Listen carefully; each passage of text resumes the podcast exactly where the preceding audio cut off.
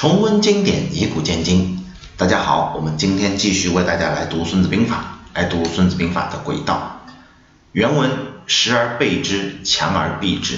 时而备之，意思就是如果敌人兵势既实，则不要轻举妄动；那如果兵强马壮的话，我们就不要去随便进攻对方。李靖的注解叫“观其虚则进，见其实则止”。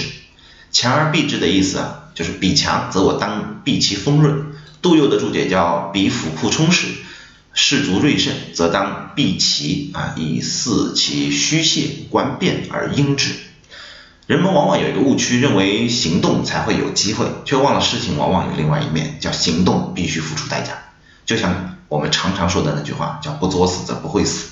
孙子兵法一开篇就说：“兵者，国之大事，死生之地，存亡之道。”一动作就是生死存亡，不仅仅是战士们的生死存亡，而且是国家的生死存亡，所以一定要慎之又慎。当然，我们在企业经营当中，更多的是公司的战略和决策，不要随便的发生变化。但作为执行层而言，你必须行动才会拿到结果，这是两个维度思考问题的方式。第二个观点叫胜可治而不可为，查探敌我的情况。假如你知道自己没有胜算，那你就不要去打。你上了战场再想去取取胜，那是不可为的事情啊，那是不应该去思考的一个事情。因为敌人也是身经百战的，我们不是喊几句口号就能赢的。再说，何况别人喊的口号未必比我们少。第三个叫不要百战百胜，要一战而定。打来打去没什么结果，还接着打，白白流血牺牲，白白浪费粮食，那是为将之罪。要看准机会，稳准狠，一战而定，解决问题，这才是高明的将领要去思考的。所以，当敌方时而强，那我们一定要防备避战。第二呢，要有耐心去忍耐。第三，要有外交协调的能力。第四，要伺其虚泄，等他犯错，等他放松，让他失误。正如李世民所说的，叫多方以误啊。他说，所有的战法无非也就是四个字，叫多方以误，让对方犯错误。第五个，要看准机会，一鼓作气。最典型的战例就是吕蒙去打关羽。关羽在荆州兵强马壮，百战百胜。他甚至呢收服了一个魏军猛将于禁。北方很多反叛曹操的民间武装都响应关羽啊，受他遥控。关羽威震华夏，以至于曹操都想迁都啊，把那个首都从许都给迁走，以避其锋芒。这个时候司马懿献计啊，他说东吴必不愿关羽得志，于是就联络东吴来共同对付关羽。刘备的荆州本来就是跟孙权借的嘛，如果大家看过《三国演义》和《三国志》的话，借了还赖着不还，那双方谈判说各分一半嘛。所以东吴在这件事情上心里其实是不平衡的。偏偏这个时候关羽呢又无所顾忌，因为新得了于禁三万人马，粮草不够，然后呢就恃强凌弱，抢了东吴的粮仓，新仇旧恨加在一起，孙权就下定了决心，我要办你关羽。孙刘本身的联盟啊，关羽在荆州本来是对魏作战的。那这个时候，他自己是一心要取魏的樊城，但是他并没有放松对于东吴的警惕，他怕东吴大将吕蒙去抄他的后路，所以呢就留了大量的守备军去留守在荆州。对于这个时候如日中天的关羽而言，曹操是恨不得强而避之，那吕蒙呢则叫实而备之。吕蒙要取荆州，就必须让他撤去荆州的守备，让荆州由实变虚，这样他才会有机会。关羽有调动荆州兵马的需求，因为他要去樊城，北方前线缺人啊。那荆州的部队是留下来防吕蒙的，于是吕蒙就想了一招，怎么去把他的荆州兵力给他由实变虚呢？装病。吕蒙装病倒是很容易啊，因为人人都知道他本来就体弱多病，而且他在这一战之后还真的病死了。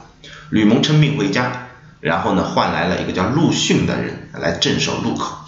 陆逊这个时候还是个默默无闻的年轻人啊，他一到就以一个超级粉丝的身份给关羽写了一封表达无限仰慕的信，向偶像来报道啊，他说能和您啊来防区临近，这是我一生的荣幸，希望关叔叔哈多关心啊爱护我们年轻人，我绝不敢也绝不会与您为敌。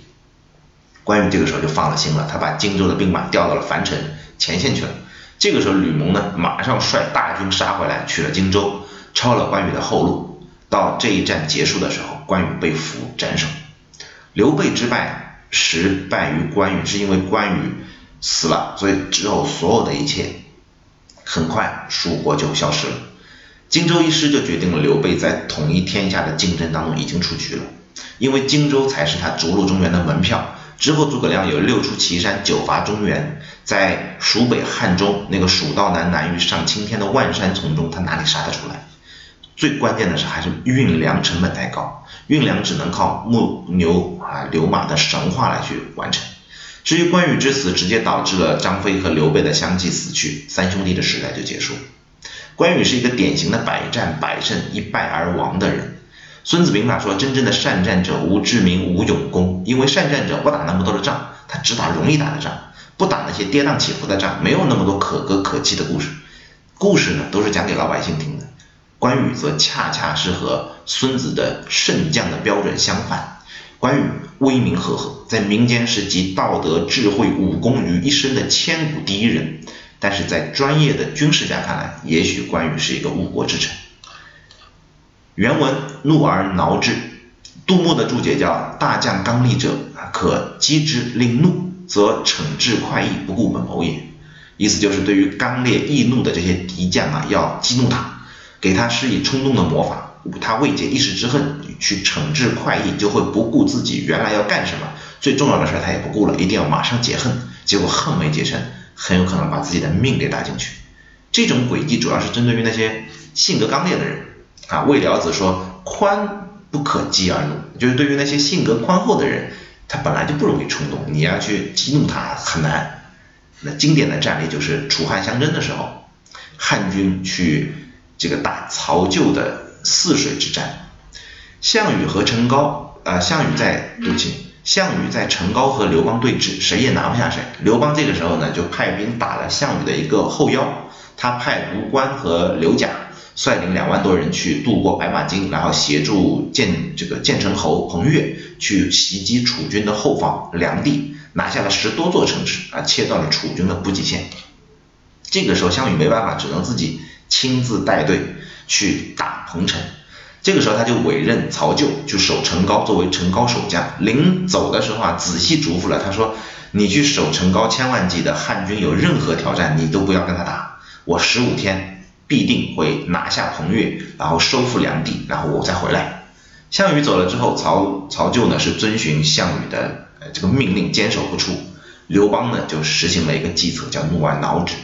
他在城高城门边上专门搭了一个台子，很高的台子，每天在台子上找人去骂楚军，去羞辱他们，一连骂了五六天，楚军受不了了，曹咎也沉不住气了，忘了他在这里的本谋是什么，他本应该做什么，他忘记了，他一定要出门教训教训这帮混蛋，所以曹咎率军出战，渡过泗水，渡到一半的时候，汉军来了个标准战术啊，叫半渡而击，楚军大败，城高失陷，战局的平衡被打破。曹咎自自己知道啊，自己将要命丧于此啊，但是又无颜再见项羽，于是呢就在河边也自刎而死了。怒而挠之这个计啊，其实诸葛亮对于司马懿也用过啊，不过没有成功，因为关羽丢了荆州嘛，那楚汉只能从北线汉中的崇山峻岭出发去伐曹魏。他的问题是粮食运不上去啊，那为什么六出祁山九伐中原都是半途而废？每一次，核心的原因就是没有粮。每一次差不多一个多月的时间，啊，过了一个多月，如果你没打赢，就必须得撤兵，否则你回去路上吃的粮食都不够。所以诸葛亮必须速战速决。曹魏呢也知道这个规律，所以我就熬，我就不跟你打，反正我就忍一个月啊。这个时候你把你给饿回去最好，那我就不战而胜了嘛。那我跟你打，我不一定打得过你，所以我就不打。这个是曹魏君臣上下高度一致的一个策略。诸葛亮最后一次北伐在五丈原这个地方对峙。司马懿照例啊高挂免战牌，诸葛亮百般挑战都没办法让司马懿出来。那这个时候也实行了一个计策，叫怒而挠之。他就给司马懿送去了一套女人的衣服来去羞辱他，来侮辱他。司马懿根本不上当，他还是不出战。结果司呃诸葛亮心力交瘁，没办法，叫病逝在了军中，北伐的这个事业也就结束了。司马懿这是有很强本谋意识的人，他始终不忘自己啊根本目的是什么，基本策略是什么。忘了本谋，这是我们每个人常犯的一个毛病。不仅仅因为愤怒啊，任何的干扰其实都会让我们越来越远离这个事物的本质，自己完全意识不到，追求枝节而忘了本质。所以佛经有一句话叫不忘初心啊，方得始终。本谋和初心就是我们每天每件事儿都要对照检核的，要拒绝冲动，拒绝诱惑，排除干扰，坚持自己的那个本谋，不忘初心。其实示弱啊不是什么羞耻，不要争气啊，亲你争什么都不要争气，尤其是不要争一时之气。我们今天的内容就到这里，下期我们再见。